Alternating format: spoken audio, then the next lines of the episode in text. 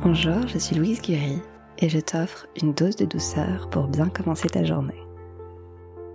Tu connais le mot wabi-sabi? C'est une expression japonaise qui désigne un concept esthétique et une philosophie de vie spirituelle qui dérive des principes bouddhistes zen. L'expert en feng shui M. Weidner explique que wabi-sabi signifie se consacrer à l'essentiel, être pleinement soi, rien de plus rien de moins. Le wabi-sabi t'invite à devenir ce que tu es, en échappant les critères et les tendances de mode. Le wabi-sabi te confirme que tu portes tout en toi, tout ce dont tu as besoin pour te sentir belle, heureuse et radieuse. Dirige désormais ton attention vers ce qui est essentiel.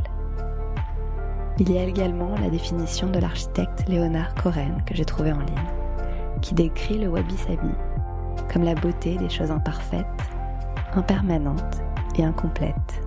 C'est la beauté des choses modestes et humbles. C'est la beauté des choses atypiques. Je te conseille aujourd'hui de développer la philosophie wabi-sabi. Ne cherche plus la perfection, mais plutôt l'authenticité. La perfection est ennuyeuse et sans âme. La beauté se trouve aussi dans les imperfections.